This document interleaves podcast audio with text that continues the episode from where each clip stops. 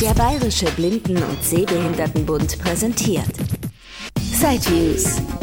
Themen, Tipps und Trends zwischen den Side-CDs. Und hier ist Christian Stahlberg.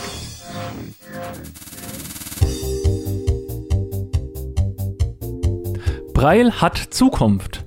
Für blinde Menschen bedeutet das Beherrschen der Breitschrift ebenso viel wie für Sehende die Fähigkeit zu lesen und zu schreiben. Nur wer als Blinder die Breitschrift beherrscht, kann optimal am beruflichen und gesellschaftlichen Leben teilhaben. So steht es auf der Webseite eines Händlers, der die neuen Braillezeilen von Humanware verkauft. Und ich kann dem persönlich nur zustimmen. Ich habe mit sieben Jahren die Breitschrift gelernt und seit etwa 20 Jahren nutze ich auch Breilzeilen.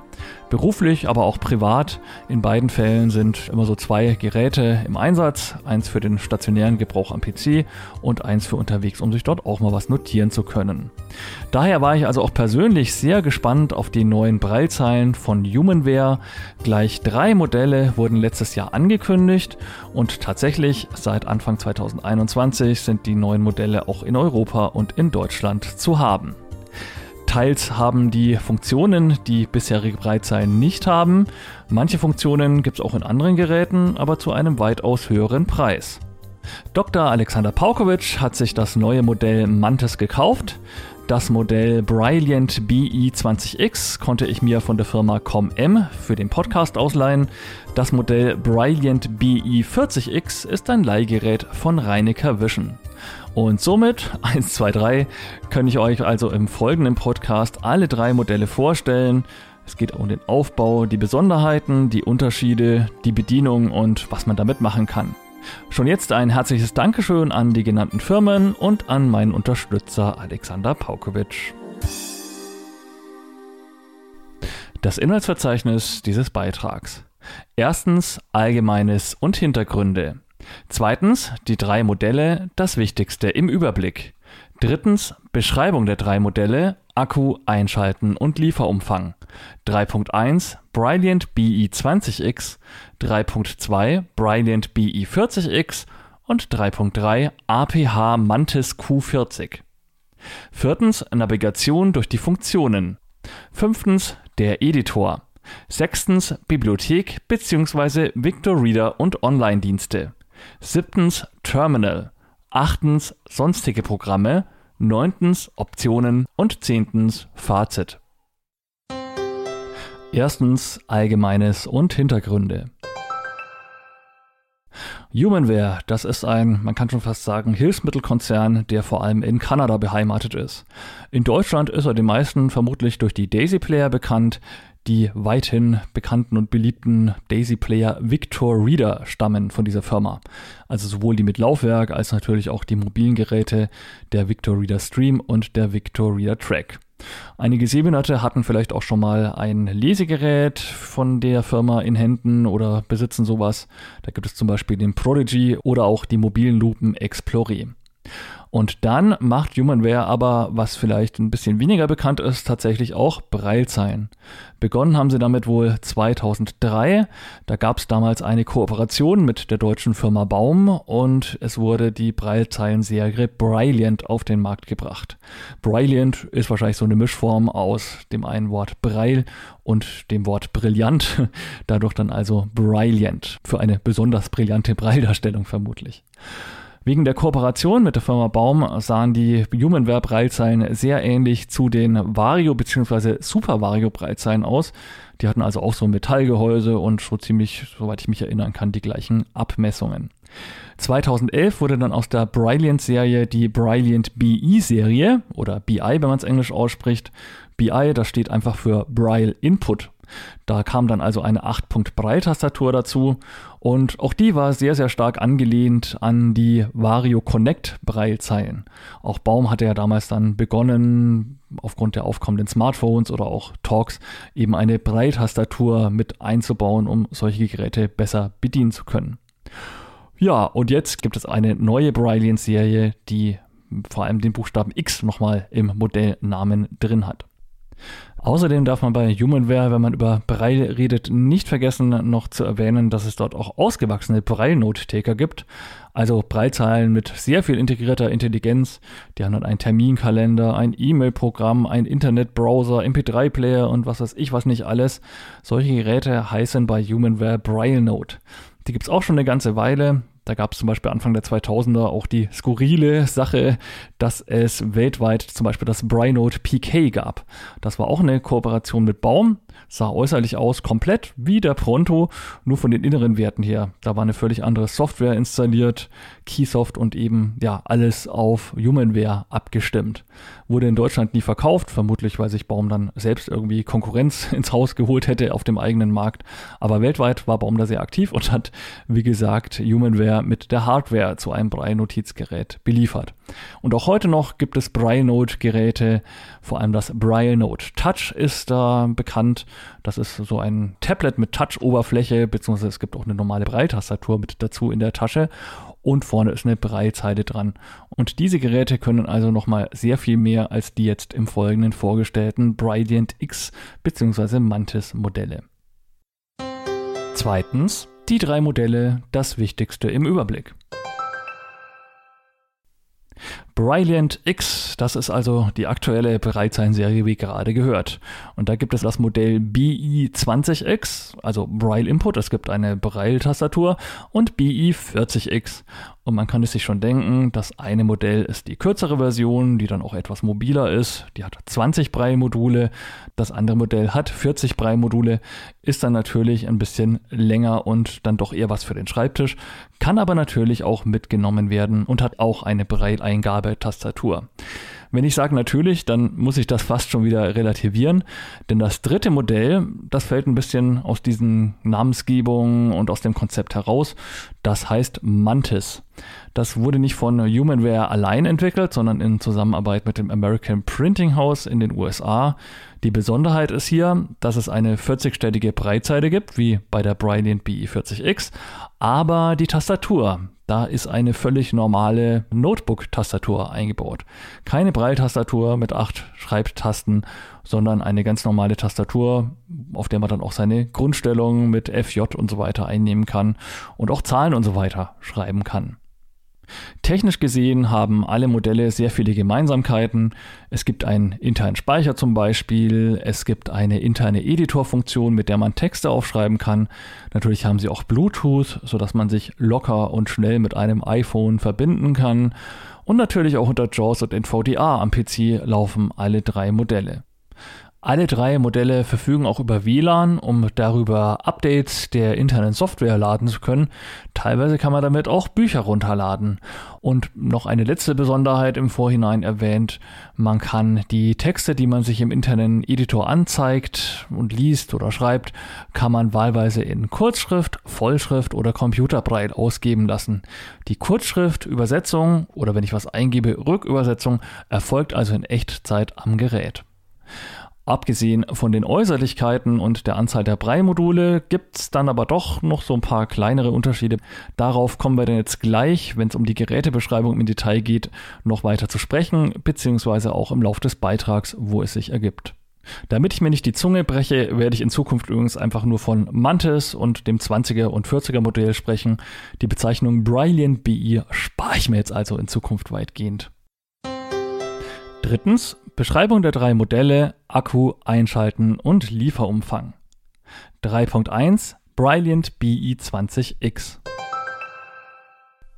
Zuerst schauen wir uns also mal das kleinste Modell an, das mit den 20 Braille-Modulen. Kleinstes Modell, das spiegelt sich natürlich auch in den Abmessungen wieder. Das ganze Gerät ist ca. 17 cm breit, tief 10 cm, dick 2,3 cm, das bei einem Gewicht von 400 Gramm. Insgesamt also ein recht handliches Paketchen, das man vielleicht jetzt nicht in die Hosentasche bekommt, aber in eine dickere, größere Manteltasche auf jeden Fall, beziehungsweise auch im kleinen Umhängetäschchen von der Handtasche hätte es locker Platz. Und von den Abmessungen her würde ich sagen, ist das schon Stand der Technik. Die allerdünnsten Breitzeilen derzeit auf dem Markt sind 1,8 cm dick. Hier haben wir also einen halben Zentimeter mehr, aber man darf natürlich nicht vergessen, es ist eine Breitastatur dafür mit eingebaut und sehr viel eigene Intelligenz und auch ein starker Akku. Das muss natürlich alles irgendwo hin. Wenn man es so das erste Mal in die Hand nimmt, dann fühlt es sich so ein bisschen an wie ein Taschenbuch. Einmal wegen der Abmessungen und auch von der Dicke her, halt wie ein dickeres Taschenbuch. Und auch wegen der Tasche. Das Gerät wird standardmäßig automatisch mit einer Tasche geliefert und ist dort auch schon eingeschoben. Und wenn ich jetzt mal die Kurzseite zu mir herdrehe von dem Gerät mitsamt der Tasche und die 10 cm Seite also zu mir schaut, dann fühlt es sich wirklich so ein bisschen an wie so ein Taschenbuch. Die Tasche, die ist ja aus irgendeinem Kunststoffmaterial, ist glaube ich ein Neopren laut Anleitung und hat auch oben so einen etwas härteren Deckel, damit natürlich die Breilmodule und Breiltasten geschützt sind. Und wenn man dann nach links tastet, nach unten zur linken Seite, dann geht diese Tasche da auch weiter und natürlich auch am Boden. Ist also wirklich wie so ein Einband von einem Buch. Und die Seiten eines Taschenbuchs, das wäre dann natürlich das Gerät. Und man spürt hier auch tatsächlich die Anschlüsse und rechts an der langen Seite auch die vorderen Daumentasten, denn dieser Bereich wird von der Tasche nicht verdeckt. Jetzt drehe ich das Gerät aber natürlich wieder so, dass die lange Seite, die 17 cm Seite zu mir her schaut. Ja, und jetzt kann ich also auch mal den Deckel öffnen der Tasche. Genau, man hört auch, es ist also kein Klettverschluss, ja. Frühere Breinotizgeräte, die hatten immer so einen furchtbaren Klettverschluss, der dann immer erstmal gemacht hat, wenn man das irgendwo aufgemacht hat in einer leisen Besprechung ist man damit sofort aufgefallen. Hier aber netterweise, ich kann es ja auch mal zumachen. So, jetzt habe ich sogar etwas näher ans Mikrofon gehalten. Es sind Magnete in den Deckel eingebaut, somit kann man das sehr leise öffnen und wenn man ein bisschen vorsichtig ist, auch sehr leise wieder schließen. Ähm, was ein bisschen schade ist vielleicht, ist, dass die Vorderseite, also an der Vorderkante, die zu mir herschaut von der Breitzeile, da befinden sich auch einige Tasten und die werden von der Tasche, wie beschrieben, ähnlich wie bei einem Taschenbuch, die Buchseiten werden nicht davon abgedeckt. Also ja, man sollte es jetzt vielleicht nicht in einen Rucksack tun, wo man gerade am Strand war und jede Menge Sand ist, weil sonst wird unter Umständen Sand in den vorderen Tasten landen. Unter Umständen bräuchte man dann noch eine etwas bessere Schutzhülle. Aber gut, ich meine, diese Tasche ist auf alle Fälle zweckmäßig. Sie ist im Lieferumfang auch mit dabei. Und auch angesichts des doch sehr günstigen Preises, den zumindest einige Händler aufrufen, ist das völlig okay so. Man kann an der Tasche übrigens auch ein Umhängeband befestigen. Dazu gibt es links und rechts zwei so ja, Laschen und Einhakmechanismen. Man kann also das 20er Modell durchaus sich umhängen und das Gerät voll in der Tasche bedienen kann also zum Beispiel bei einer Präsentation sich hinstellen und seine Notizen lesen oder auch was aufschreiben. Das Umhängeband an sich ist allerdings leider nicht mit im Lieferumfang. Gut, das ist im Wesentlichen halt ein Euro-Artikel. Man bekommt auf alle Fälle im Handel etwas, was zu dem Gerät in diese Laschen da auch reinpasst. Gehe ich mal fest davon aus. Jetzt mal zum eigentlichen Gerät. Wir fangen auf der Oberseite an und von hinten nach vorne. Also am weitesten von mir weg, da liegen natürlich wie bei fast allen Breitzeilen die acht Breileingabetasten. Die haben auch eine ergonomische Anordnung, heißt immer so schön Perkins-Style Keyboard. Ja, gut, ich meine, Breitasten, sehr viel anders kann man die auch nicht anordnen und dass man sich da schon bemüht, eine ergonomische Anordnung hinzubekommen, liegt ja irgendwie auf der Hand, sage ich mal.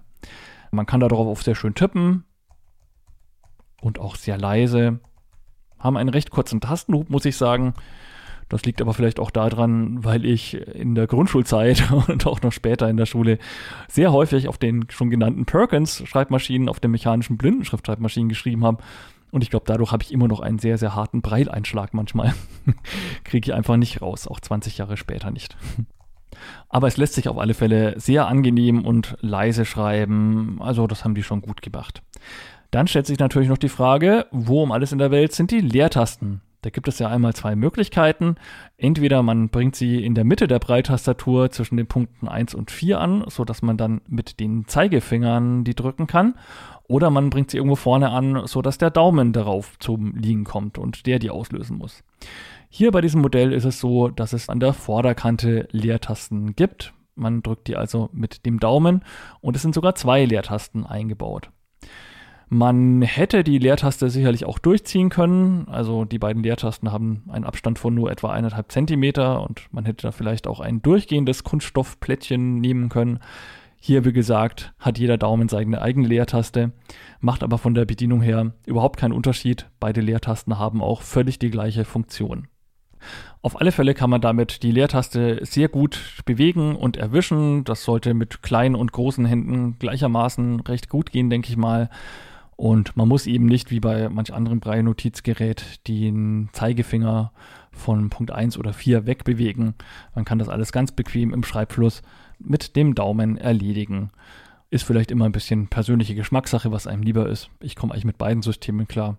Um nochmal auf die Perkins-Schreibmaschine zurückzukommen, da musste man ja früher auch die Leertaste mit dem Zeigefinger drücken und hatte keine Möglichkeit, die mit dem Daumen irgendwie zu drücken.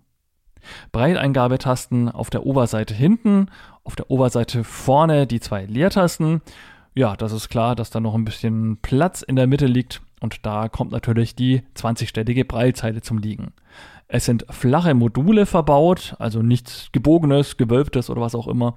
Und selbstverständlich haben alle 20 Breilzeichen auch Cursor-Routing-Tasten, sodass man den Cursor sehr schnell irgendwo hinbewegen kann. Die fühlen sich übrigens auch so ein bisschen an wie damals beim Baum Pronto, also sind eher so, ja, etwas knubbelig, spitz und klein, aber man kann sie sehr gut drücken und der Cursor reagiert auch. Und auch die Brei-Ausgabe, aus meiner Sicht gibt es da nichts zu meckern, kann man sehr gut lesen.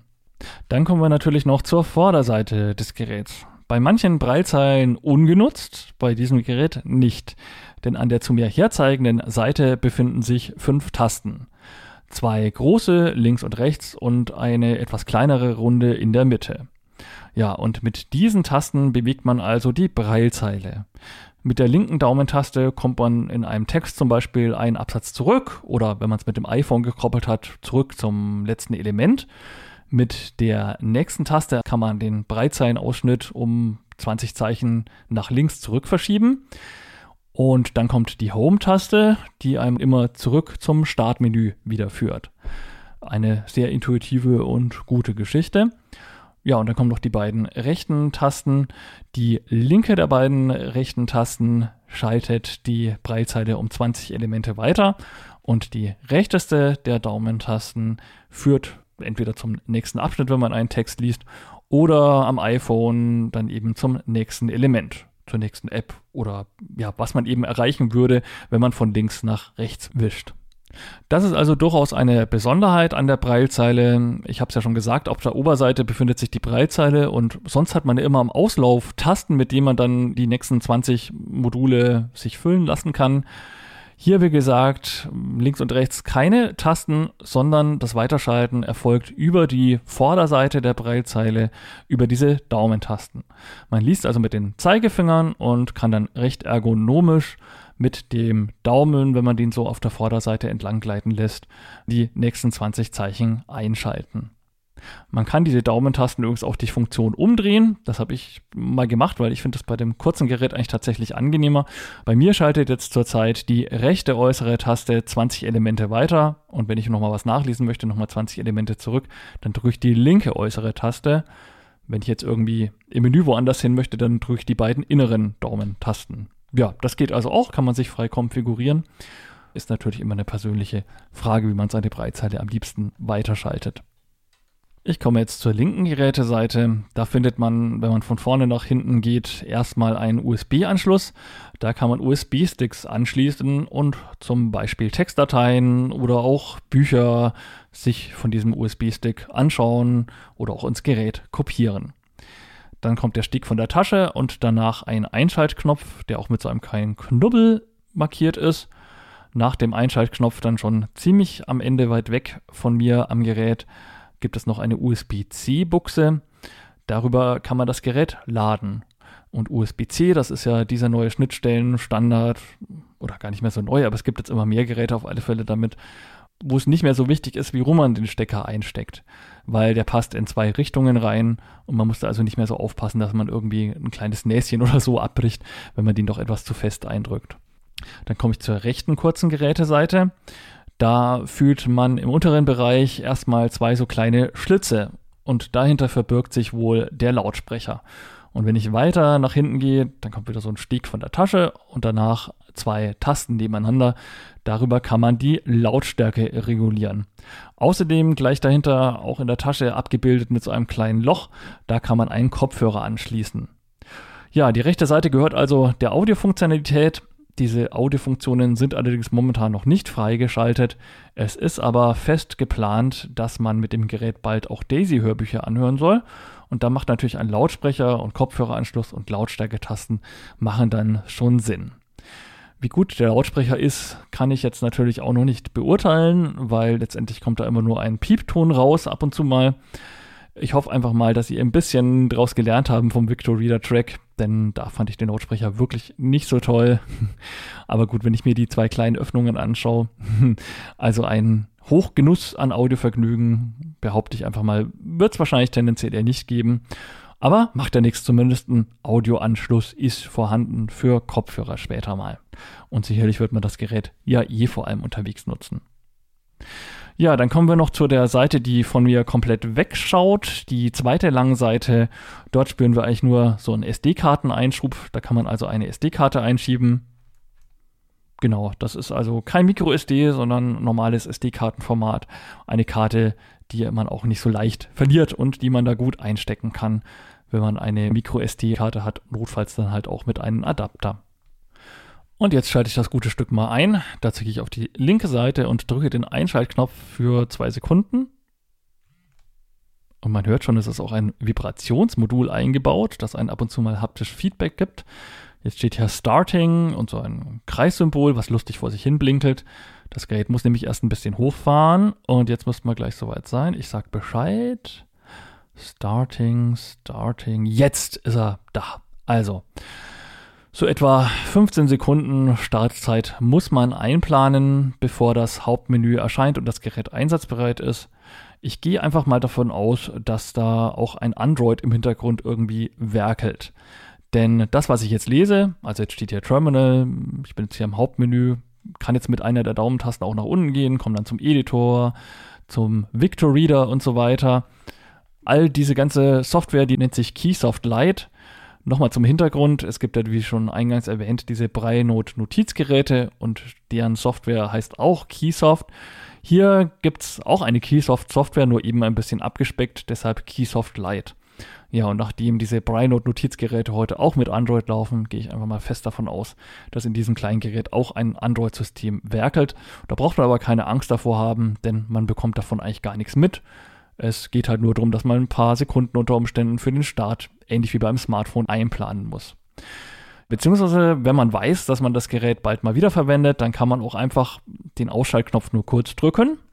Zack, schon ist es aus. Und wenn ich wieder drücke, schon ist es wieder da. Also man kann das Gerät durchaus auch einsatzbereit innerhalb von ja, weniger als einer Sekunde haben, quasi sofort einsatzbereit und ins interne Menü gelangen. Allerdings ist halt dann der Akkuverbrauch doch ziemlich hoch. Wenn man das Gerät dauernd nutzt, dann geht HumanWare von einer Akkulaufzeit von 20 Stunden aus. Steht zumindest in der Anleitung. Naja, gut, wenn man es jetzt wirklich 20 Stunden mit seinem iPhone über Bluetooth gekoppelt hat, ich würde da vielleicht doch mal sicherheitshalber ein paar Stunden abziehen. Ich habe es jetzt nicht getestet aber hm, vielleicht doch ein bisschen hochgegriffen. Manche Händler sind auch da ein bisschen vorsichtiger und geben einen niedrigen Wert an. Und ja, auch im, wenn ich das Gerät ausmache im Standby, wird halt auch Strom verbraucht, wenn ich nur einmal kurz auf die Austaste drücke. Also mein Akku war dann innerhalb von zwei Tagen leer gelaufen, obwohl ich es kaum genutzt habe in der Zeit. Deshalb also, wenn man weiß, dass man das Gerät längere Zeit nicht braucht, komplett ausschalten und diese 15 Sekunden Startzeit in Kauf nehmen wenn man weiß, ich bin heute in der Fortbildung und mache diese Mittagspause nur kurz aus, ja klar, dann natürlich einfach kurz ausschalten und dann ist es auch sehr schnell wieder einsatzbereit und spielt vielleicht auch nicht so die Rolle, wenn sich der Akkustand mal innerhalb von einer Stunde dann um 6% oder so verringert. Insgesamt denke ich, muss man sich halt überlegen, ob einen das mit den 15 Sekunden stört oder nicht. Ich finde es bei der 40er Version nicht sehr störend, denn da hänge ich das Gerät eh wohl meistens an dem PC und da kann ich es auch weitgehend im Standby belassen, denn es hängt ja ohnehin meistens an der USB-Schnittstelle vom PC und wird dann auch geladen. Bei der 20er finde ich es vielleicht schon ein bisschen kritischer oder nachdenkenswerter. Denn wenn man jetzt sagt, ich kaufe mir das 20er, um das vielleicht neben das Telefon zu legen und dann ab und zu meine Telefonnummer aufzuschreiben, oder ich möchte das nur mal kurz starten, um mir etwas auf die Einkaufsliste zu setzen, oder man möchte es nur nutzen, um es gelegentlich, wenn man eine Nachricht eingeht, mit dem iPhone zu koppeln und das dann auf der Breitseite zu lesen. Ja, dann können 15 Sekunden Startzeit und noch ein paar Sekunden vielleicht, bis man in der Anwendung ist und es sich mit dem iPhone vielleicht auch verbunden hat, schon relativ lang und nervig sein, sage ich mal. Es gibt da durchaus Brei-Notizgeräte, die immer sofort betriebsbereit sind, wenn ich sie einschalte. Andererseits muss man natürlich auch sagen, dass diese Geräte dann meistens nicht diese modernen Funktionen wie USB-Stick-Anschluss oder Kurzschrift-Live-Übersetzung haben. Von daher ist es eine Frage der persönlichen Prioritätensetzung. Wenn man das Gerät wieder komplett ausschalten will, übrigens, dann, klar, kann man sich schon denken, muss man entweder im Menü auf den letzten Menüpunkt gehen, herunterfahren oder man drückt den Einschaltknopf einfach nicht nur kurz, um es in Standby zu setzen, sondern etwas länger macht es dann eine Vibration und steht hier herunterfahren. So, jetzt gehe ich mit den Daumentasten eins weiter, lese dann OK oder beim nächsten Element auch abbrechen. wenn ich jetzt beim OK entweder den Punkt 8 für Enter drücke oder mit dem Cursor-Routing auf OK, also über dem O oder dem K drauf drücke, dann ja, steht ja auch fahre herunter und dann dauert es eben auch wieder etwa 15 Sekunden, bis das Gerät ganz ausgeschaltet ist und verbraucht dann eben tatsächlich überhaupt keinen Strom oder nur sehr, sehr wenig Eigenentladung. Aufladen geschieht, wie schon erwähnt, über ein auch im Lieferumfang befindliches USB-C-Kabel. Nach vier Stunden soll es wieder vollgeladen sein. Wenn man das Gerät aber sowieso dauernd am PC hat, dann wird es natürlich auch über die USB-Stromversorgung des PCs mit aufgeladen, wenn man da am USB-Port seines PCs das hängen hat. Ansonsten, wenn wir schon beim Zubehör sind, befindet sich im Lieferumfang noch eine Anleitung in Blindenschrift. Die gibt es selbstverständlich auch als PDF-Datei im Internet und natürlich kann man sie auch im Gerät selbst nachlesen. Aber es ist ja mal nicht schlecht beim Brei-Gerät, wenn auch tatsächlich was Ausgedrucktes im Brei mit dabei liegt. Dann kann man zum Beispiel die Kurzbefehle für die Editorfunktionen oder sowas einfach nochmal unabhängig von einem Computer nachlesen.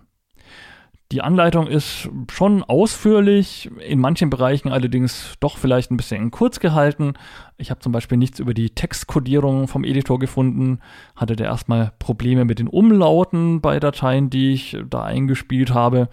Und auch so, es gibt zum Beispiel kein Kapitel über Fehlerbehebung oder wie man das jetzt ganz genau in JAWS installiert. Das findet man nur Hinweise in englischer Sprache auf der Humanware Webseite.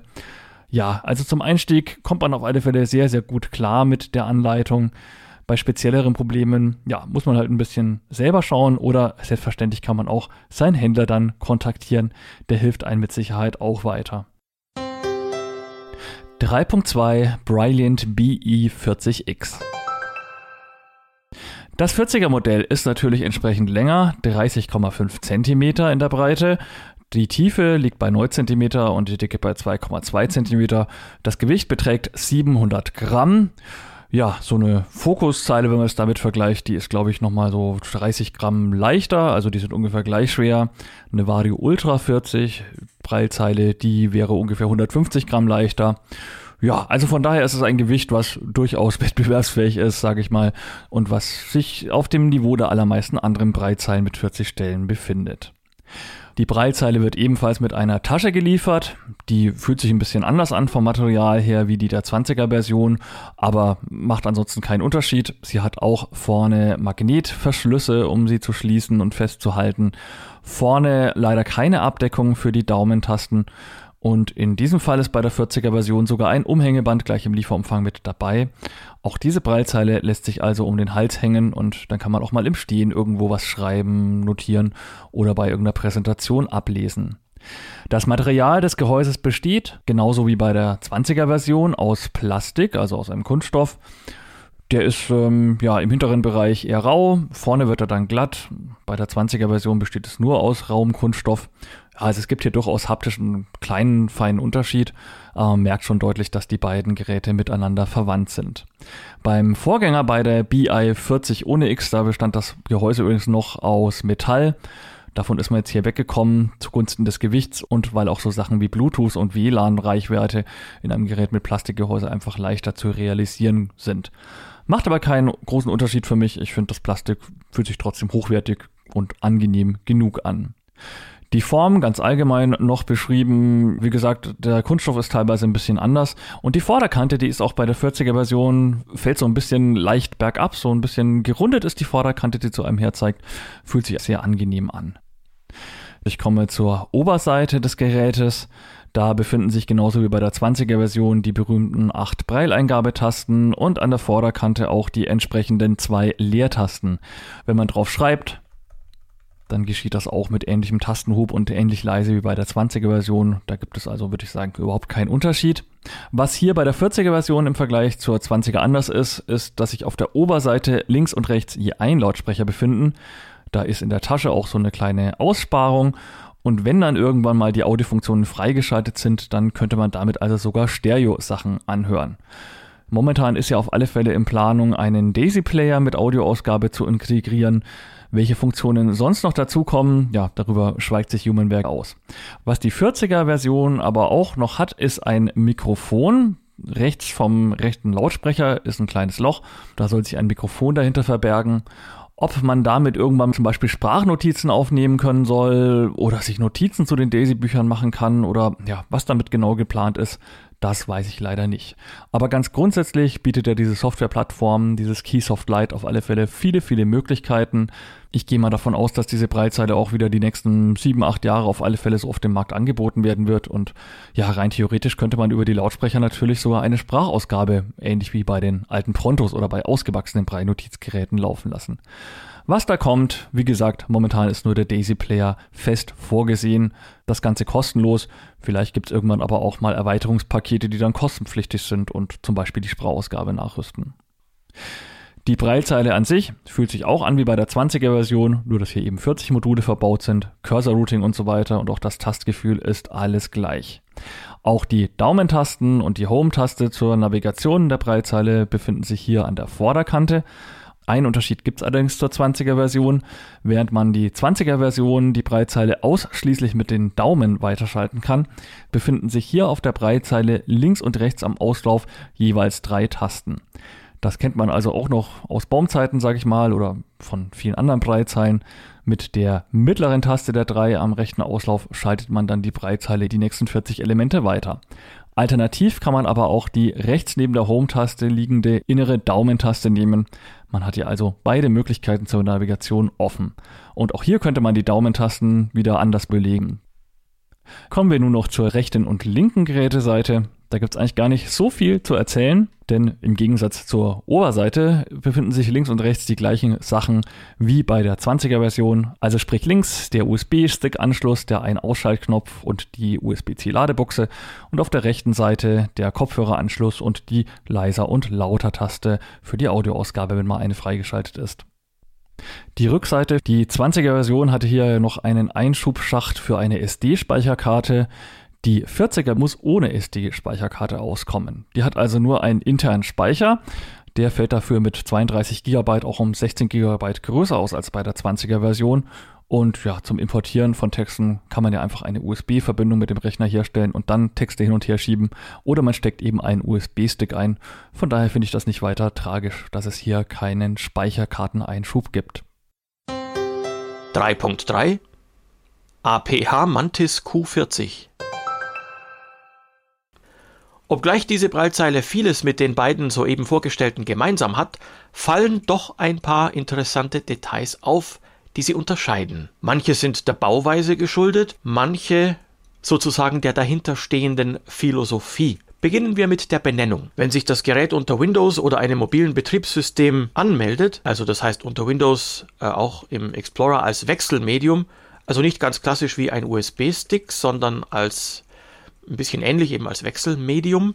Sieht man an den Eigenschaften, dass das ein bisschen anders aussieht. Dann heißt das Gerät APH Mantis Q40. So heißt das auch in mobilen Betriebssystemen, wenn die Mantis als Breitzeile vorhanden ist. APH steht, wir hörten es bereits, für American Printing House. Das ist der Auftraggeber dieser Breitzeile.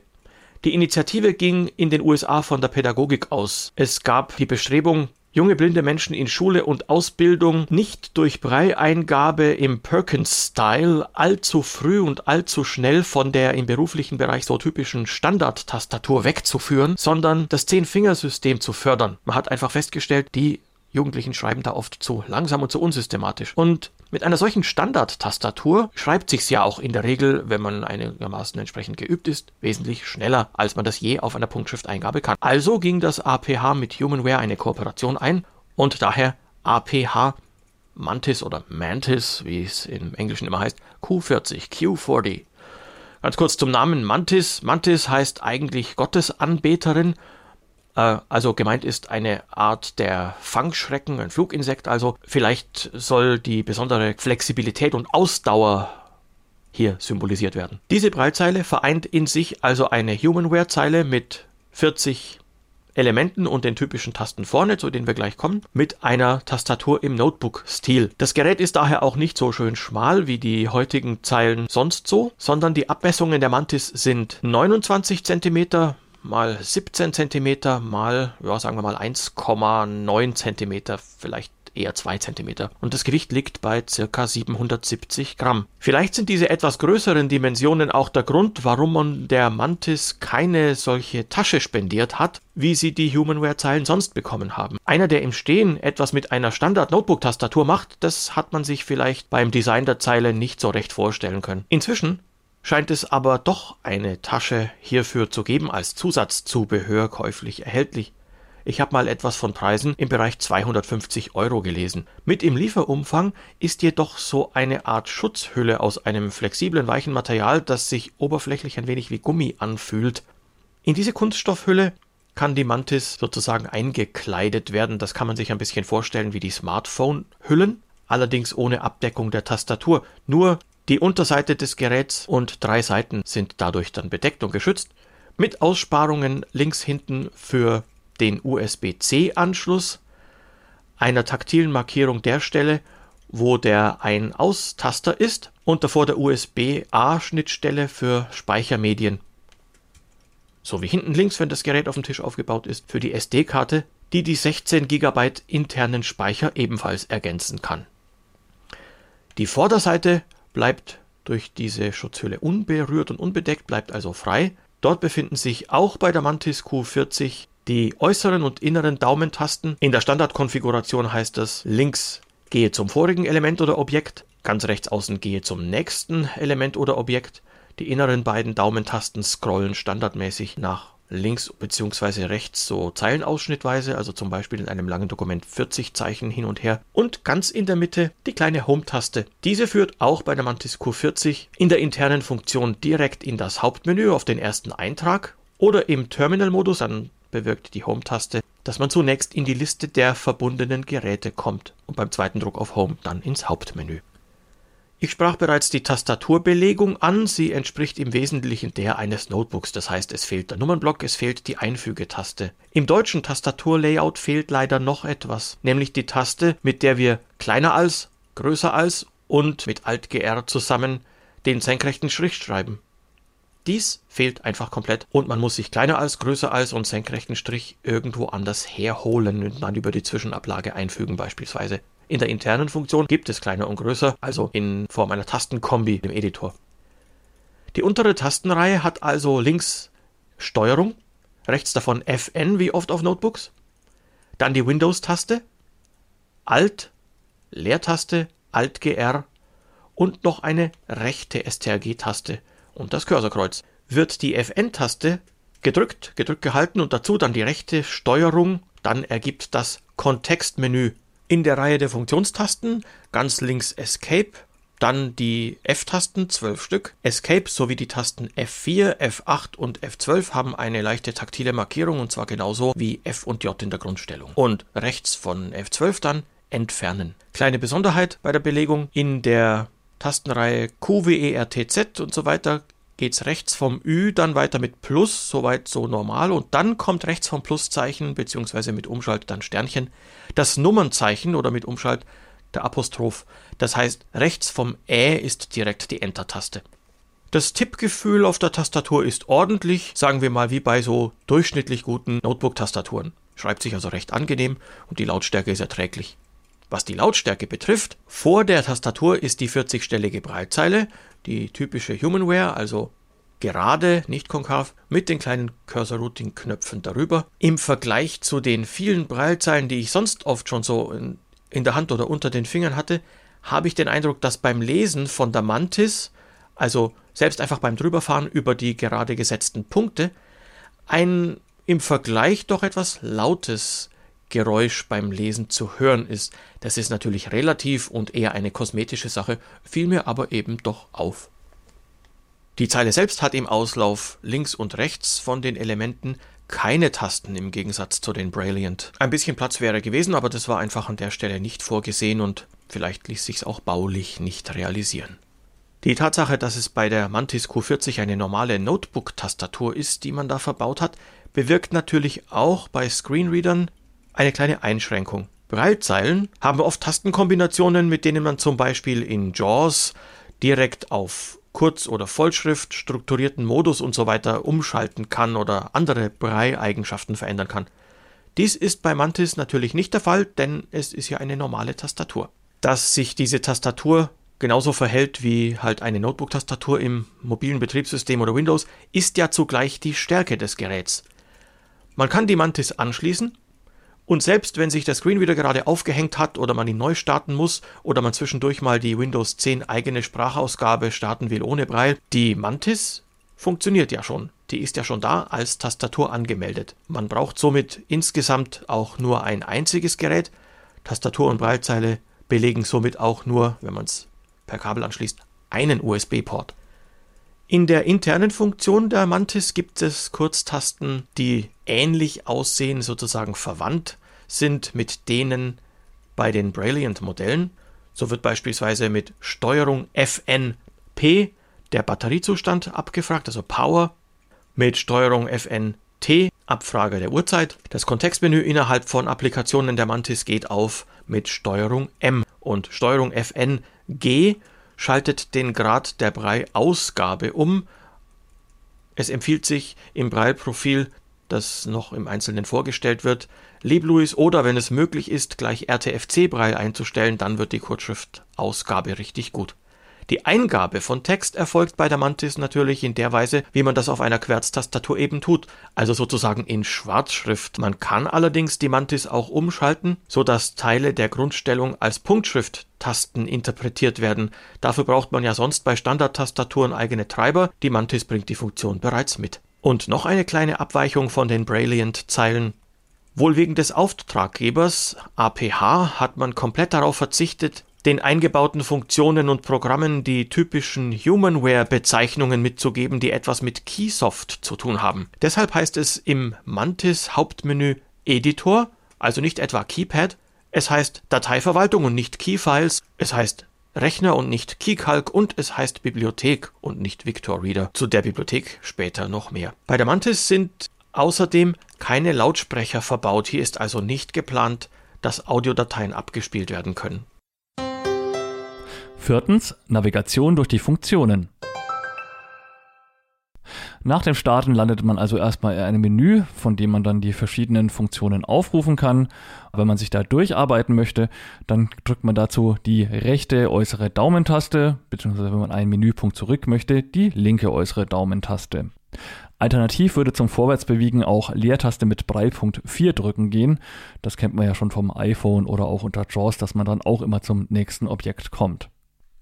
Im Menü beider Breitzeilen befinden sich die Funktionen Terminal, da stellt man die Verbindung mit seinem Screenreader oder mit dem iPhone her, Editor Keypad, das ist also der Texteditor, Victor Reader, mit dem kann man Daisy-Bücher oder auch Braille-Bücher und so weiter anzeigen, Dateiverwaltung Keyfiles zum Managen der Dateien, Rechner KeyCalc, das ist also ein relativ einfach gehaltener Taschenrechner, Zeit und Datum und Optionen, die beiden Punkte erklären sich von selbst, Online-Dienste, wo man dann zukünftig eben auch auf Dienste wie das DZB Lesen zugreifen können soll.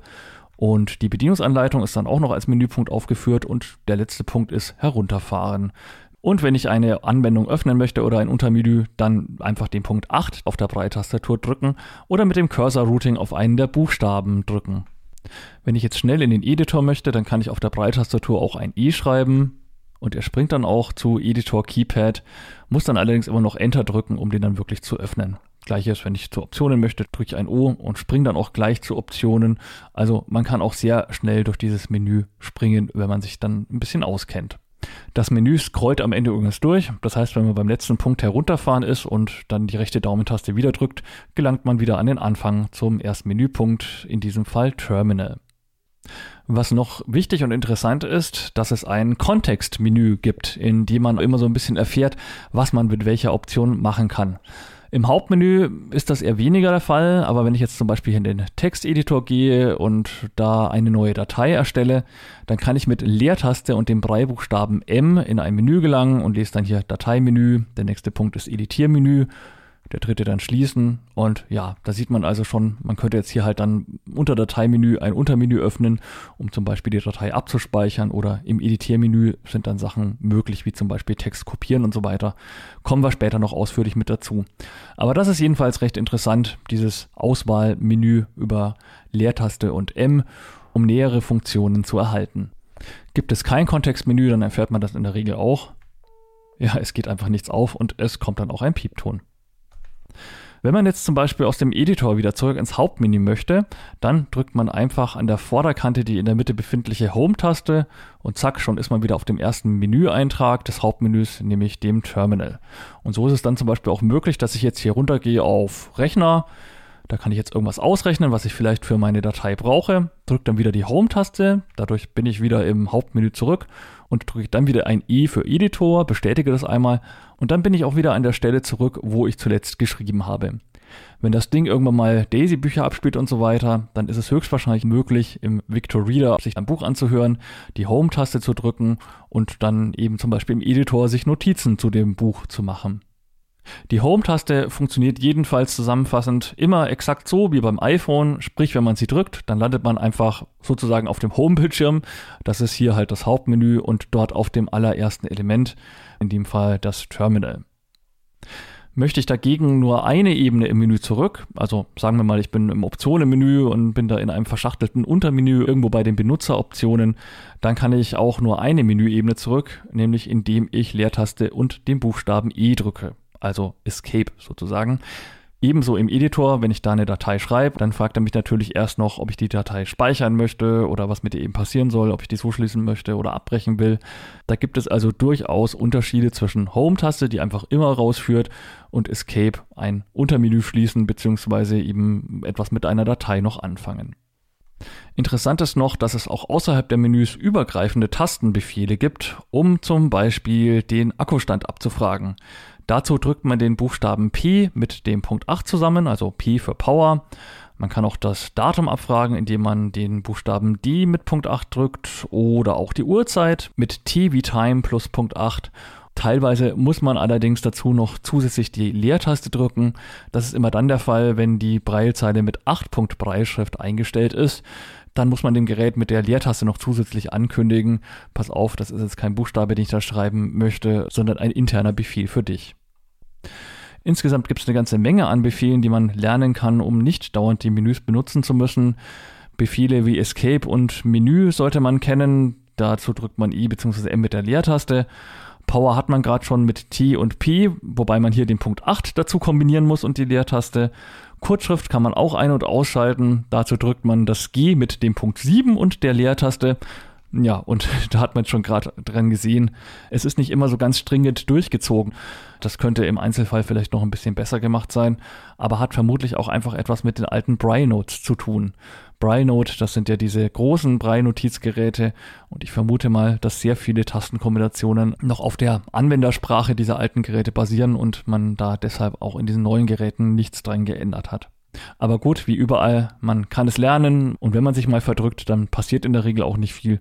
Es erklingt dann in den meisten Fällen einfach nur ein Piepton, der anzeigt, dass diese Buchstabenkombination nicht belegt ist. Fünftens, der Editor Keypad. Zuerst kommen wir mal dazu, wie man im Texteditor Dateien liest. Die eingebaute Textverarbeitung unterstützt die Dateiformate Doc und Docs, also das sind die Word-Formate, außerdem .txt Textdateien und aus dem Brei-Bereich BRF und BRL. Weitere Dateiformate wie PDF oder HTML können auch geöffnet werden, allerdings nicht im Keypad-Editor, sondern über die Victor Reader App. Bei allen geöffneten Dateien wird sich die zuletzt gelesene Position gemerkt. Das heißt, wenn ich jetzt ein Buch im TXT oder Word oder sonst was Format habe und lese das, mache abends das Gerät aus, dann bin ich am nächsten Morgen wieder, auch wenn das Gerät komplett heruntergefahren war, an der Stelle, wo ich zuletzt gelesen habe. Bei unter Windows erzeugten TXT-Dateien hatte ich erstmal kurzzeitig das Problem, dass Umlaute wie SZ, Ä und Ö und so weiter nicht vernünftig angezeigt wurden. Aber da gibt es dann im Dateimenü der Textverarbeitung einen Punkt Codierung. Wenn man da auf Windows drückt, dann werden auch die Umlaute in Zukunft zumindest in der betreffenden Datei wieder richtig angezeigt. Bei auf der Brilliant direkt selbst erstellten Dokumenten muss man das dagegen nicht tun. Die Word-Dateien können übrigens bis zu 2 Megabyte groß sein und sie öffnen auch sehr schnell. Also ich habe hier ein Kinderbuch mit 127 Seiten im Word-Format, wenn ich das öffne. Zack, ist es schon da. Geht also wirklich total schnell. Und jetzt bin ich hier also in einem Kinderbuch, was ich gerade meinem Sohn vorlese. Carlson wettet heißt die nächste Geschichte. Und wenn ich da jetzt weiter drücke mit der Daumentaste, mit der rechten innenliegenden Daumentaste, dann kann ich also lesen, Lillebrohr kam eines Tages von der Schule nach Hause er war erbost und hatte eine große Beule, naja, und so weiter eben. Alternativ zur Daumentaste kann ich am Breitzeilenauslauf auch die mittlere der drei Tasten rechts am Ende der Breitzeile drücken. Das geht allerdings nur bei der 40er Version. Bei der 20er wurde das vermutlich aus Platzgründen, wie schon mal erwähnt, eingespart. Man kann in den Optionen im Hauptmenü auch festlegen, wie die Breilzeile mit Wörtern umgeht, die nicht komplett auf die Breilzeile passen. Ja, oftmals ist ja die Breilzeile nur mit 36 Zeichen, sag ich mal, gefüllt, dann kommt ein Leerschritt und meistens muss man dann weiterschalten, um halt auf der nächsten Breilzeileneinheit, auf den nächsten 40 Zeichen, das nächste Wort komplett lesen zu können. Wer seine Breitzeile ideal ausnutzen möchte und vielleicht einfach auch ein Punktschrift-Crack ist, der kann das auch so einstellen, dass immer 40 Zeichen gefüllt werden und dann eben der Wortumbruch mitten im Wort stattfindet. Gerade habe ich es mal so eingestellt, dann ist halt das nächste Wort nur mm, nach Haus, dann kommt das Ende der Breitseite, wenn ich weiterschalte, kommt eben noch das E von nach Hause. Das finde ich eine tolle Sache, dass man das bei dem Gerät selbst festlegen kann, wie man das gerne haben möchte. Nicht so toll ist dagegen, dass es im Texteditor einen Software-Bug gibt.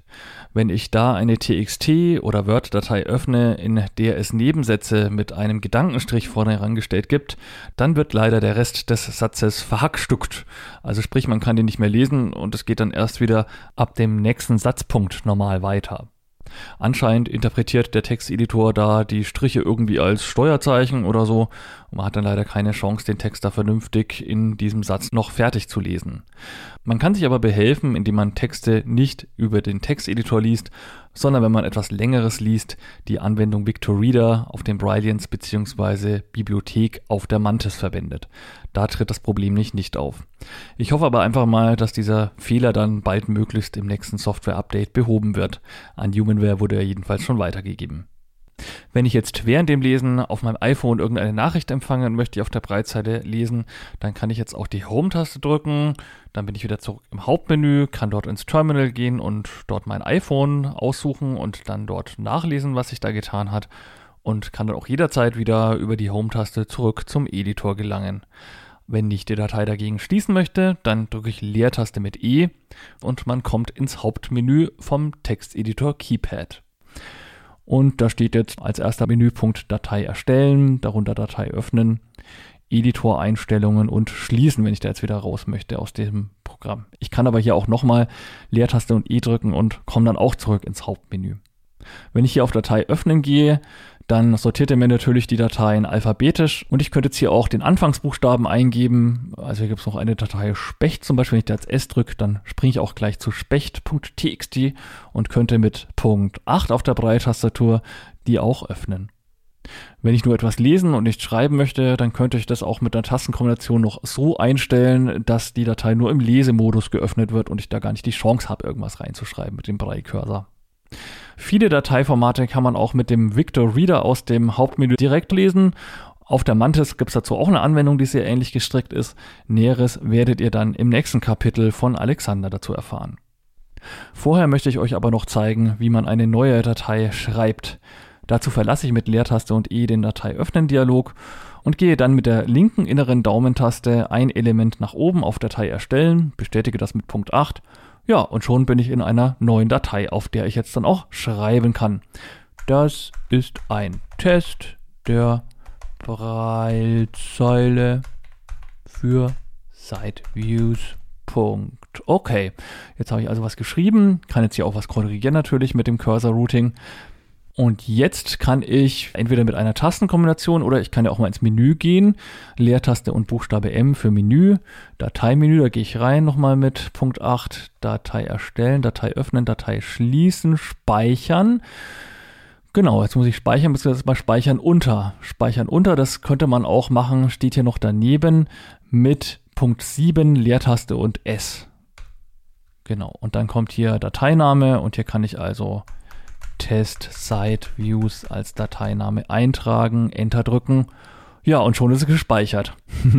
Wie das Ganze gespeichert ist, hat er jetzt nicht näher definiert, aber ich kann euch sagen, dass der also nur TXT-Dateien speichert.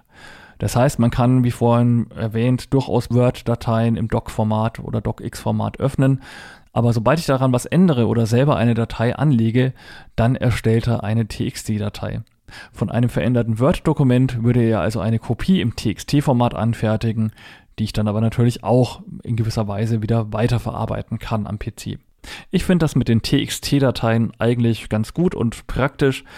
Einige Braille-Notizgeräte haben ja dann auch so eigene Formate, HIMS zum Beispiel, HBL oder auf den Braille Notes KWB.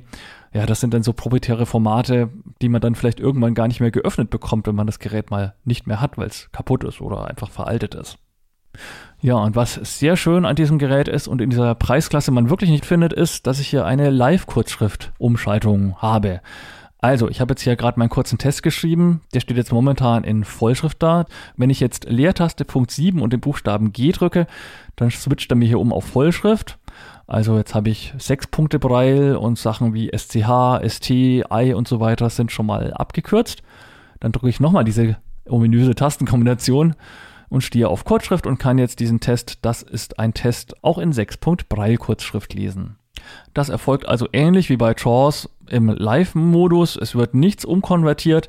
Die Datei besteht nach wie vor weiterhin so. Wenn ich die jetzt speichern würde und an den Computer später übertragen, dann kann ich nicht meine Kurzschrift lesen, sondern habe wirklich, so dass auch ein Sehender lesen könnte, ganz normal den Text, das ist ein Test der Breitzeile für Site-Views, noch normal vorhanden, ohne die Kurzschrift.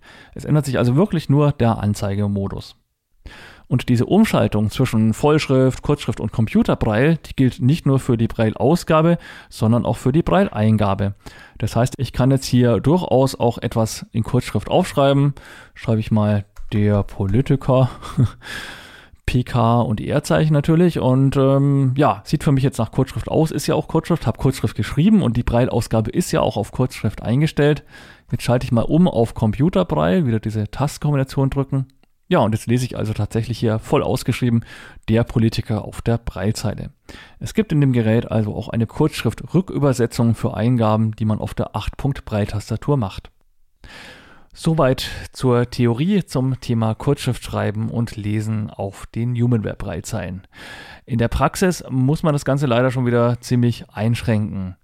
Es ist nämlich so, dass man für die Kurzschriftübersetzung eigentlich drei verschiedene Kurzschriftprogramme wählen kann.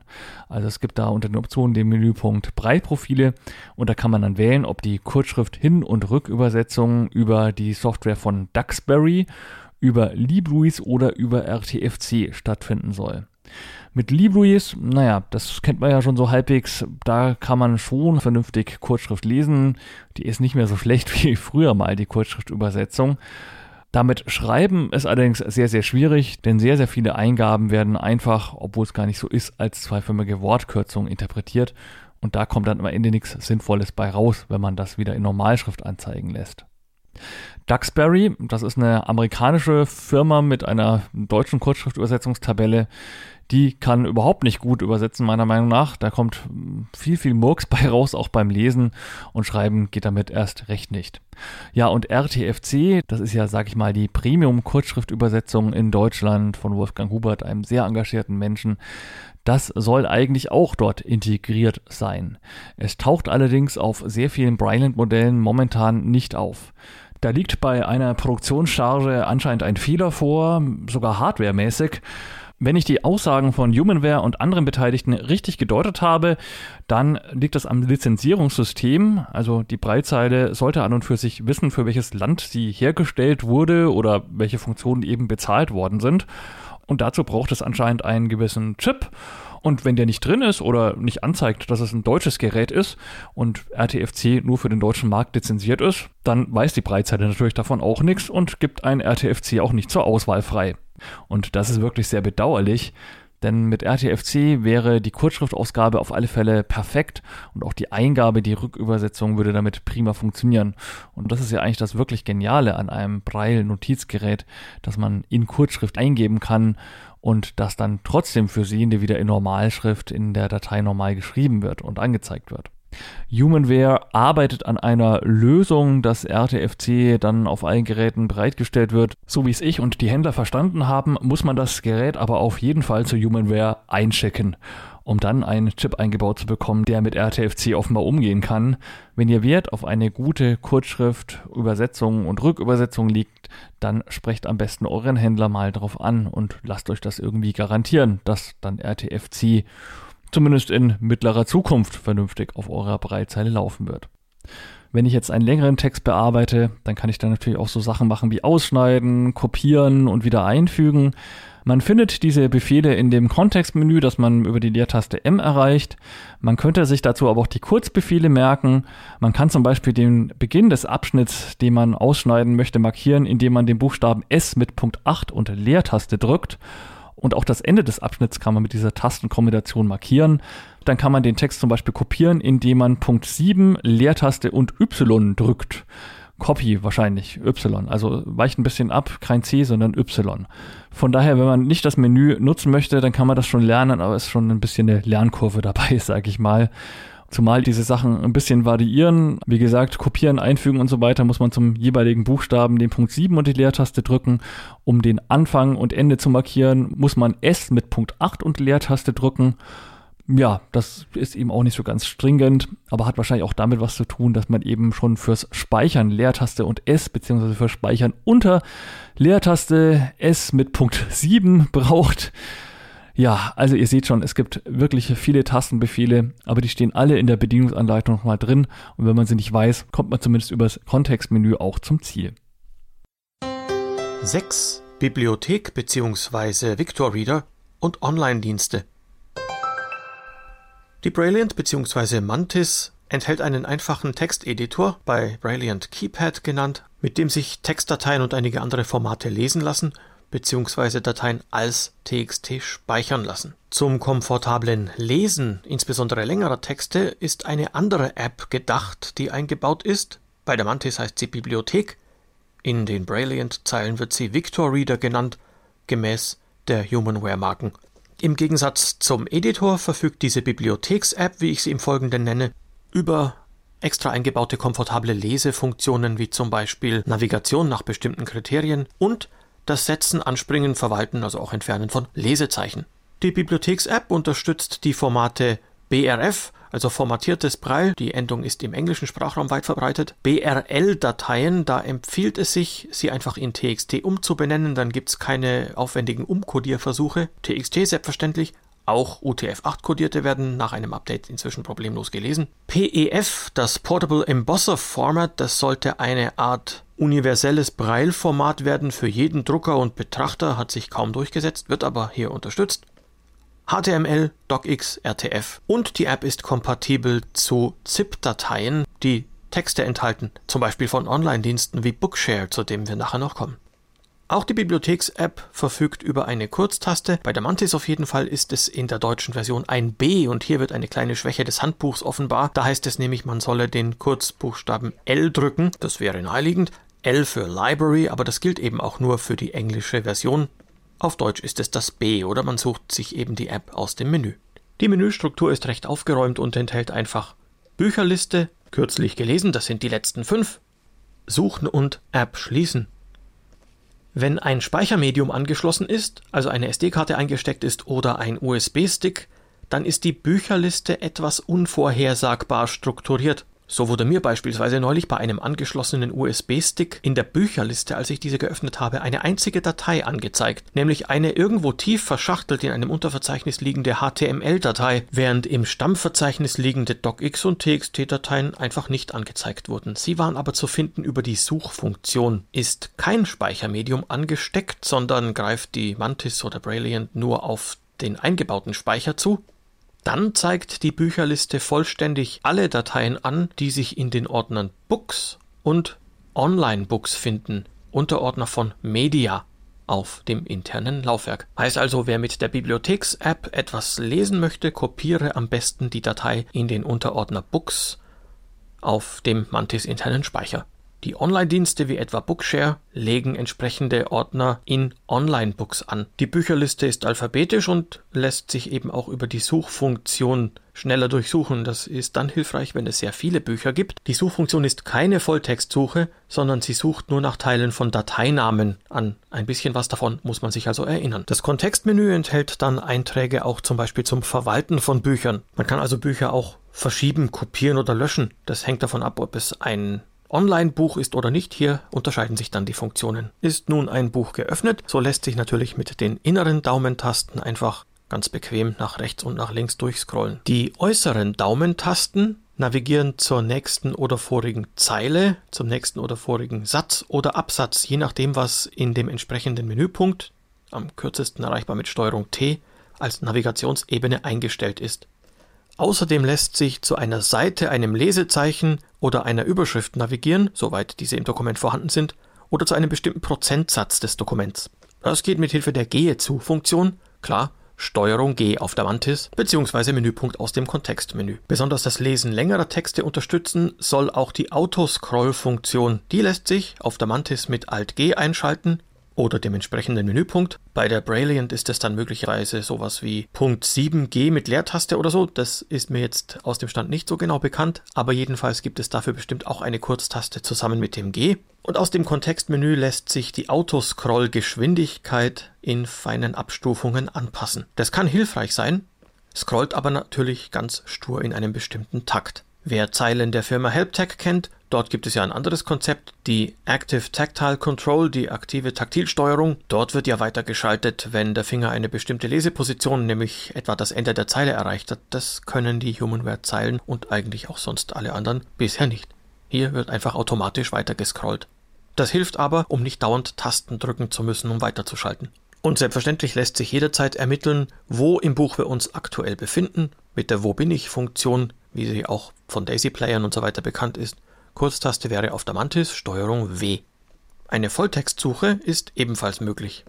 Wenn das Buch es unterstützt und sogenannte Metadaten enthält, also Eigenschaften wie Titel, Betreff, Sprache des Dokuments und so weiter, dann sind die mit dem Menüpunkt Infos, Kurztaste auf der Mantis Steuerung I zu erreichen. Eine besondere Stärke ist natürlich das Hinzufügen, Anspringen, Hervorheben und Entfernen von Lesezeichen. Im Kontextmenü gibt es ein Lesezeichen-Untermenü, das ist aber auch direkt mit einer Kurztaste erreichbar auf der Mantis Alt-M. Dort kann man dann zum Beispiel ein Lesezeichen hinzufügen. Es erscheint ein Eingabefeld, in das man die Zahl eintragen kann. Es gibt aber auch eine schnelle Methode zum Hinzufügen einfach des nächsthöheren numerischen Lesezeichens, einfach mit einer Kurztaste auf der Mantis Steuerung B. Dann wird einfach die nächste Zahl genommen. Das geschieht auch, wenn man bei der Eingabezeile über das Menü einfach nur Enter drückt, ohne eine Zahl einzutippen. Mit dem Menüpunkt oder einer Kurztaste lassen sich Lesezeichen dann selbstverständlich auch schnell und direkt anspringen. Mit Lesezeichen hervorheben ist eine Funktion gemeint, eine Textpassage zwischen einem Lesezeichen und einer beliebigen Position in Braille zusätzlich zu markieren. Das soll zum Beispiel dem Wiederholen bestimmter zu lernender, sich einzuprägender Passagen dienen. Ja, alle, alles in allem doch wirklich sehr nützliche App, vor allem beim Umgang mit größeren Dokumenten. Die können inzwischen auch PDF-Dokumente sein, das hat das letzte Update gebracht, wenn die PDF-Dateien natürlich Text enthalten, also nicht nur Scans sind. Was die Bibliotheks-App allerdings leider in PDFs nicht unterstützt, sind Überschriften. Wenn es sich also um ein barrierefreies, getagtes PDF mit Überschriften handelt, bei denen man etwa mit Screenreader, ähnlich wie auf Webseiten, mit H zur nächsten Überschrift gehen kann oder so, diese Funktion wird von der Gehe zur Funktion der Bibliotheks-App leider nicht angeboten. Siebtens Terminal. Beim Terminal geht es darum, die Humanware Braillezeilen mit einem Screenreader zu verbinden. Also die gängigsten sind da wohl JAWS, NVDA und natürlich das iPhone mit dem iOS-Betriebssystem und dem Screenreader VoiceOver. Kommen wir zunächst mal zum PC-Bereich. Da steckt man das USB-C-Kabel in die Braillezeile links ein und das andere Ende kommt dann in den PC und dann installieren sich erstmal die Treiber, die USB-Treiber. Das funktioniert auch sehr automatisch und man muss da keine Treiber-CD oder sowas einlegen. Windows erkennt die Brilliant automatisch nach ein paar Sekunden. Man merkt das dann auch im Explorer, dass es plötzlich ein Laufwerk Brilliant BI 20 bzw. 40X gibt. Dort kann man dann also auch die Dateien, die man im Editor bearbeitet hat, sich anschauen, beziehungsweise auch neue Inhalte rüberkopieren, ebenso auch die Bücher. Um das Ganze mit JAWS zu verbinden, braucht man natürlich erstmal JAWS an sich. Ab der Version 2021 sind die Humanware Breitzeilentreiber für die neueste Generation mit an Bord. Für JAWS ab Version 18 gibt es die Braille Terminal Tools. Das ist also so ein wenige Megabyte großes Treiberpaket und damit kann man dann die Treiber für die neuen Breitzeilen auch noch nachrüsten. Manchmal muss man es auch machen, wenn man JAWS 2021 installiert hat. Bei mir zum Beispiel war es so, auf dem Laptop sind die neuen Breitzeilen aufgetreten mit gleicher Installationsdatei auf dem PC installiert, dagegen nicht. Und da habe ich dann auch diese Braille Terminal Tools genutzt. Ja, und dann kann man also ganz normal die Breitzeile in JAWS auswählen und sollte auch eine Verbindung bekommen. Sollte sage ich deshalb, weil es bei meinem Laptop sehr, sehr gut und auf Anhieb funktioniert hat und auch immer wieder funktioniert hat. Am PC allerdings, ja, habe ich bis heute noch keine Lösung gefunden. Die richtige Breitzeile ist in JAWS ausgewählt, aber es war bisher noch keine Breitanzeige von JAWS auf der Breitzeile lesbar. Ich kann allerdings gerade auch eine andere Breitzeile von einem anderen Hersteller unter JAWS und USB nicht zum Laufen bekommen. Von daher muss mein Problem jetzt nicht zwingend an der Humanware Breitzeile liegen. Naja, das ist ja ohnehin immer ein bisschen schade bei Jaws. Die hauseigenen Breitzeilen hat man manchmal das Gefühl, die werden irgendwie immer sofort und ohne Probleme erkannt. Sobald man irgendwas anderes anschließt, hm, ja, geht's manchmal los mit den Problemen. Ja, fast schon ein bisschen wettbewerbsverzerrend, finde ich persönlich. Ganz anders das Bild, nämlich bei NVDA, dem freien und kostenlosen Screenreader. Dort sind die neuen Treiber ab der Version 2020.4 mit enthalten. Und da war das überhaupt kein Problem. USB-Kabel rein, anschließend die richtige Breitseite auswählen, beziehungsweise bei NVDA kann man sogar auch auf automatisch dann stellen. Und auch im Automatikmodus wurde erkannt, dass hier eine Brilliant BI20 bzw. 40 Breitseite dranhängt. Und schon konnte ich etwas lesen und das ging an allen meinen PCs völlig problemlos. Auf einem iPhone, da muss man natürlich erstmal in die Voice-Over-Einstellungen gehen und dort Braille auswählen und dann erscheinen unten auch schon die, ja, ich sag mal, empfangsbereiten in der Nähe befindlichen Bluetooth-Braillezeilen. Damit die Brilliants da auftauchen, muss man dann im Terminal, also im Menü, auf dem Menüeintrag Bluetooth-Gerät hinzufügen gehen. Und dann steht also auf der Braillezeile Anmeldung Ihres Gerätes an Ihrem Host Brilliant und dann eben das Modell und so weiter. Ja, und dann taucht in der Regel auch die Breitzeile auf und man kann die mit einem Klick sehr schnell verbinden. Man muss also überhaupt keinen PIN-Code für Bluetooth oder sowas eingeben. Das hat bei mir total schnell und auch völlig problemlos funktioniert, die Breitzeile unter iOS in Betrieb zu nehmen. Und wenn die Breitzeile dann mit dem iPhone verbunden ist oder mit den ganzen Geräten, ja, dann geht man also in dieses Menü Terminal und kann dann als erstes wählen verbundene Geräte. Wenn ich da nochmal Punkt 8 auf der Breitastatur drücke, dann sehe ich USB-Verbindung. Wenn ich da drauf drücke, dann kann ich zum Beispiel eben die Informationen von NVDA abrufen und auf der Breitzeile lesen. Jetzt hier ein Menüeintrag drunter ist dann mein iPhone und ja, dann würden eben noch weitere Bluetooth-Geräte kommen, mit denen die Breitzeile sich mal verbunden hat oder gerade verbunden ist. Denn die Breitseite kann auch mehrere Bluetooth-Verbindungen gleichzeitig aufrechterhalten. Und das Interessante ist jetzt bei meinem iPhone, ich gehe jetzt hier mal nochmal auf den Namen meines iPhones in diesem Terminal-Modus-Menü, drücke nochmal Brei.8, jetzt steht hier Breitzeile. Und wenn ich jetzt ein Cursor-Routing irgendwo drücke, also über dem Wort Breitzeile einen der Knöpfchen, dann fängt mein iPhone das Sprechen an. das heißt, ich kann das iPhone tatsächlich blind sozusagen, ohne es in die Hand zu nehmen, von der Breitzeile aus aufwecken. So, jetzt ist wieder Tastensperre, jetzt ist wieder an und jetzt kann ich mit Leertaste und 3.4, was ja so ein Standardbefehl bei VoiceOver ist, kann ich nach unten gehen. Zum Entsperren Home-Taste drücken, hat er jetzt gesagt. Das klicke ich jetzt auch an mit dem Cursor-Routing. Und jetzt kann ich hier also meinen PIN-Code fürs iPhone eingeben auf der Breitastatur. Und mein iPhone ist entsperrt und zuletzt war ich im Mailpostfach offenbar, denn ich bin jetzt hier im Mailpostfach gelandet. Klar, ein Touch-Sensor hat das Ding natürlich nicht oder Face ID kann man auch nicht machen, aber man kann eben zumindest auf der Breitastatur seinen Entsperrcode eingeben und auf diese Weise an die Inhalte seines iPhones gelangen. Ist vielleicht eine spannende Sache, wenn man irgendwo Zug fährt. Das iPhone ist sonst irgendwo im Rucksack, Koffer, sonst wo. Dann braucht man also nur seine Breitzeile und kann das iPhone richtig gehend fernsteuern.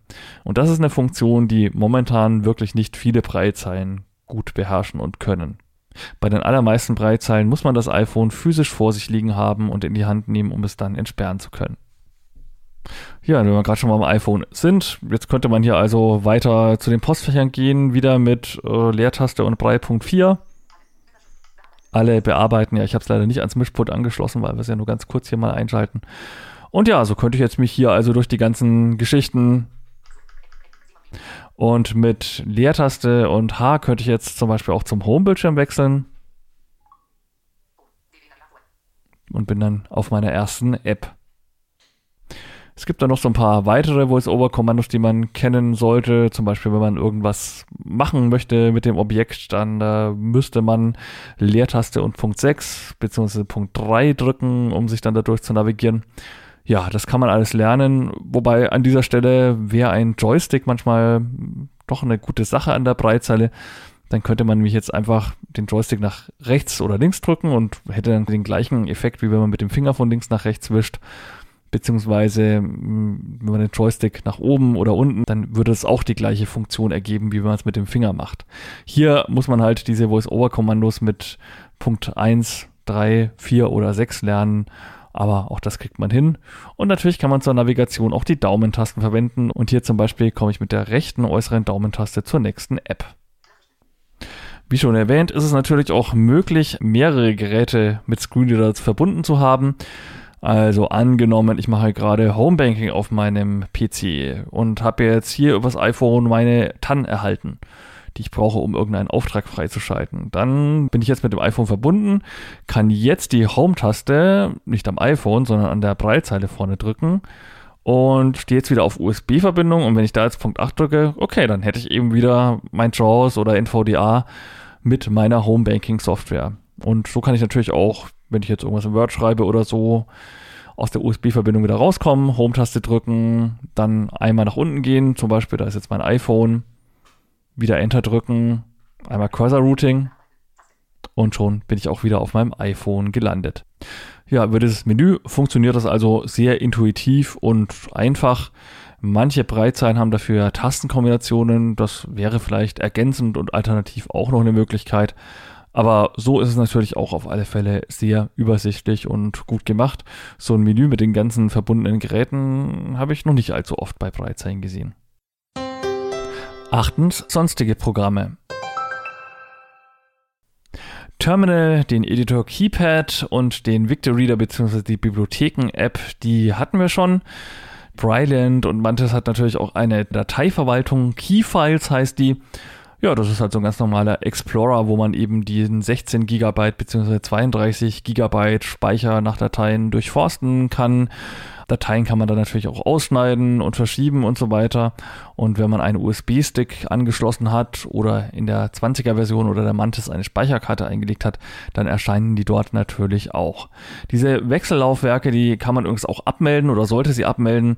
Dazu gibt es auch eine Tastenkombination. Dann ist es ähnlich wie unter Windows, dass der Massenspeicher abgemeldet wird und man den sicher rausziehen und entfernen kann. Dateiverwaltung, wie gesagt, so die Standardfunktionen schauen wir uns nicht näher an. Das kann man alles lernen und ist alles recht übersichtlich. Es gibt dann noch einen Taschenrechner, der, wie sollte es anders sein, auch irgendwas mit Key heißt, nämlich Key Calc in dem Fall. Das ist ein Taschenrechner mit eher, ja, einfacheren Funktionen, sage ich mal.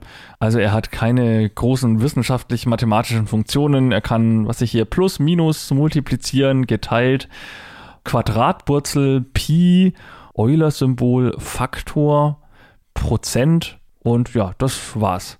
Diese Sachen kann man also direkt über eine Tastenkombination eingeben, über ein Breitzeichen oder man schaut eben im Kontextmenü nach, so wie ich es jetzt auch gerade getan habe. Zeit und Datum kann man sich natürlich auch anzeigen lassen. Das Datum steht ja äh, systemübergreifend zur Verfügung, wenn man Leertaste Punkt 8 mit einem D wie Date drückt. Dann erscheint also das heutige Datum beziehungsweise die Uhrzeit kann man mit der gleichen Tastenkombination den Buchstaben T für Time anzeigen, aber man kann es eben auch direkt aus dem Menü aufrufen. Und das Tolle bei der Zeit ist, wenn man es direkt aus dem Menü aufruft, erhält man auch eine Sekundenanzeige. Hier steht also 21.30 Uhr, 36, 37, 38. Ja, man kann wirklich die Sekunden auf der Breitzeile fühlen.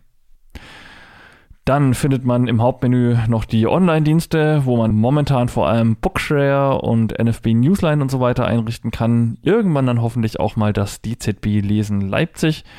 Die Bedienungsanleitung ist abrufbar und man findet den Menüeintrag zum Herunterfahren und einen Menüpunkt Optionen einen Kalender, in dem man vielleicht Termineinträge machen kann, ein Mailprogramm, einen Internetbrowser oder sowas.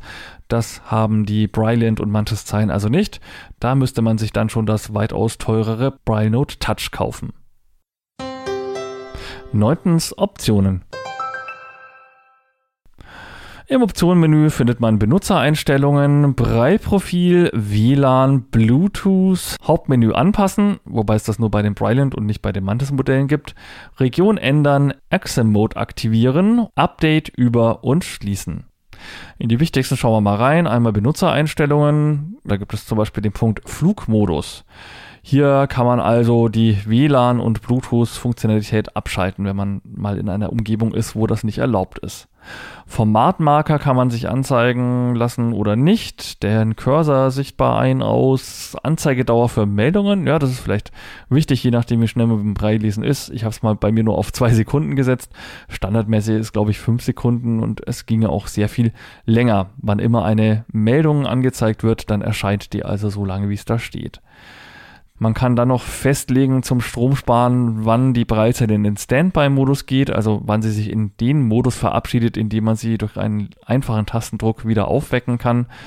Das Thema mit dem Wortumbruch habe ich schon mal erwähnt im Bereich, wo es um den Editor ging. Das kann man hier auch global einstellen. Leerzeilen unterdrücken, da geht es darum, wenn man eine Datei liest, ob er jede Leerzeile anzeigen soll oder die einfach ignorieren soll und so tun soll, als gibt es die gar nicht. Vibration ein. Ja, wenn man sie ein- und ausschaltet, dann vibriert ja manchmal, teilweise auch zweimal. Das kann man hier ein- und ausschalten. Und auch die Pieptöne kann man ein- oder ausschalten. Interessant dann noch der Punkt Konfiguration der Daumentasten. Da kann man also festlegen, wie die vier Daumentasten an der Vorderkante funktionieren. Wie gesagt, für mich ist es fast die Belegung umgekehrt interessanter, dass ich also mit der rechten äußeren Taste nicht zum nächsten Objekt oder Menü komme, sondern damit die Zeile tatsächlich weiterschalten kann. Das finde ich angenehmer und kann man hier durchaus anpassen. Allerdings dann natürlich nur für die internen Funktionen. Sobald man dann unter einem Screenreader arbeitet, zum Beispiel VoiceOver am iPhone, dann haben die Tasten natürlich die Funktion, die der Screenreader ihnen zuweist und nicht die hier intern gespeichert sind. Das sollte man beachten, wenn die Tasten dann auf einmal doch wieder irgendwie anders funktionieren. Der nächste Punkt aus dem Optionenmenü ist Brei-Profil.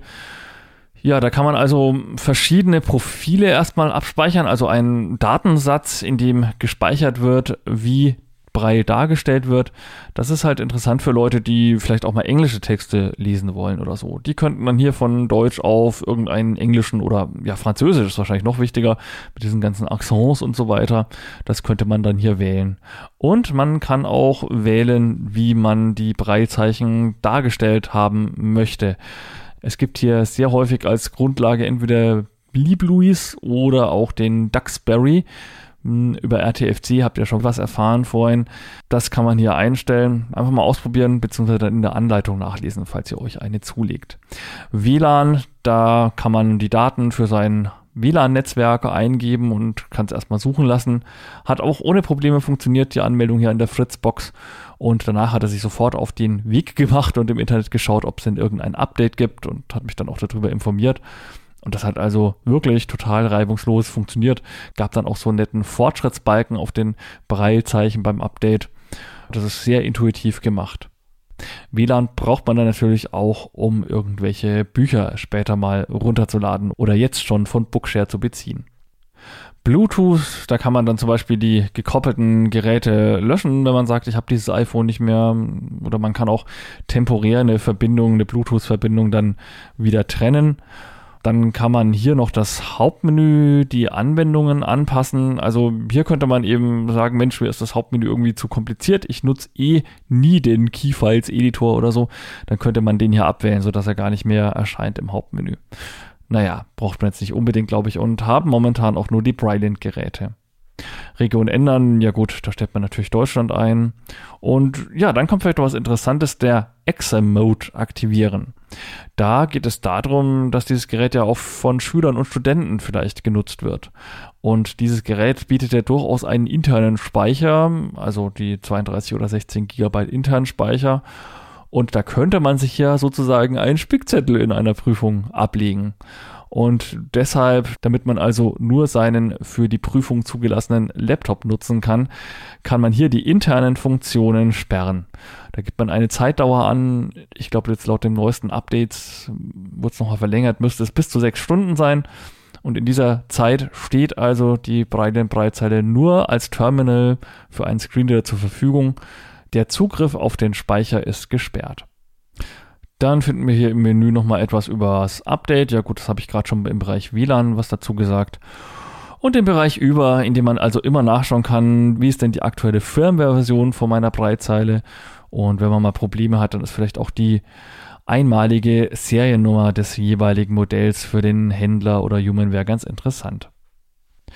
Alles in allem sehr übersichtlich, aber das Wichtigste ist, finde ich, drin und insbesondere der Exam-Mode und auch die WLAN-Funktionalität sind durchaus Alleinstellungsmerkmale.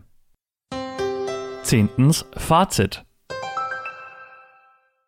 Braille hat Zukunft, so hieß es am Anfang des Beitrags. Und ja, mit den neuen Braillezahlen von Humanware auf jeden Fall. Auf der Haben-Seite stehen Updates per WLAN, ein zweckmäßiger interner Texteditor, ein komfortables Buchleseprogramm und die Möglichkeit, das iPhone aus der Ferne aufzuwecken und zu entsperren. Die Funktion, auch Word- und PDF-Dateien aus dem internen Speicher oder sogar von einem USB-Stick öffnen zu können und die Navigation über Daumentasten dürfte ebenfalls vielen gefallen. Hinzu kommt bei den Brilliant-Modellen bald ein Daisy-Player, der die Ausleihe von Hörbüchern über WLAN-Internet-Download ermöglicht. All die genannten Punkte bieten nicht viele Breitzeilen in dieser Preisklasse und vieles war, wenn überhaupt, nur den großen und teuren Notizgeräten vorbehalten. Wenn tatsächlich RTFC für die Kurzschriftübersetzungen und vor allem Rückübersetzungen flächendeckend Einzug in die Geräte halten wird, ergeben sich erst recht gewisse Vorteile. Nachteilig könnte insbesondere beim 20-stelligen Modell die Startzeit von etwa 15 Sekunden sein, die, wenn man das Gerät nur für häufige, aber kurze Einsätze wie etwa Notizen nutzen möchte, stören könnte. Wer Wert auf eine gute Kurzschriftübersetzung und insbesondere Rückübersetzung von auf der Breitastatur geschriebenen Texten legt, sollte unbedingt darauf achten, dass er ein Gerät mit aktivierter RTFC Kurzschriftübersetzung bekommt. Grundsätzlich ist RTFC in Deutschland im Kaufpreis enthalten, jedoch auf Geräten einer bestimmten Produktionscharge leider nicht aktiv. Gelegentlich kam es insbesondere bei der 40er Brilliant zu Abstürzen der Software. Das ist allerdings ein Punkt Stand Juli 2021. Das Gerät gibt es weltweit erst seit etwa einem Jahr, in Deutschland seit einem halben. Updates werden alle paar Monate veröffentlicht und was heute noch ein Problem ist, könnte schon morgen nach einem Update bereits behoben sein. Weiterhin bleibt es spannend, wohin Humanware auf mittlere Sicht steuert. Wird das Mikrofon der 40er Brilliant noch für eine Funktion genutzt? Gibt es irgendwann vielleicht sogar eine Sprachausgabe im Gerät? Kostenlose, aber auch kostenpflichtige Updates sollten jedenfalls möglich sein. Zumindest soll in die Geräte ein Lizenzierungssystem eingebaut worden sein, welches dem Betrieb verschiedene Firmware-Versionen je nach Land und was gekauft wurde ermöglicht. Alle drei neuen Geräte gehören jedenfalls schon jetzt zur Gruppe der smarten Braillezeilen. Sinnige, praxisnahe Funktionen, auch ohne gekoppeltes iPhone oder PC und das sogar bei gut erlernbarer Bedienung. Die neuen Breilzeilen gibt es bei diversen Händlern, natürlich unter anderem bei ComM und Reinecker Vision. Vielen Dank nochmals für die Bereitstellung der Testgeräte an beide Firmen. Einige Krankenkassen wie die AOK Bayern haben die Brilliant auch schon in ihrem Leistungskatalog, sodass man je nach Krankenkasse die Zeilen auch als Standardversorgung bekommen kann. Wer Selbstzahler ist, sollte übrigens die Preise vergleichen. Für die Brilliant BI40X werden je nach Händler Preise zwischen etwa 3600 und etwa 5300 Euro aufgerufen. Vergleichen lohnt sich also, wenn ihr keinen Kostenträger habt. Soweit für heute aus dem Bereich der neuen Breilzeilen. Wer bis hierher gehört hat, danke für euer Interesse und die Aufmerksamkeit. Das war ein Beitrag aus Sideviews, der Podcast mit Themen rund um Technik und Hilfsmittel mit Christian Stahlberg. Weitere Informationen unter www.sideviews.de. Ein Angebot des BBSB.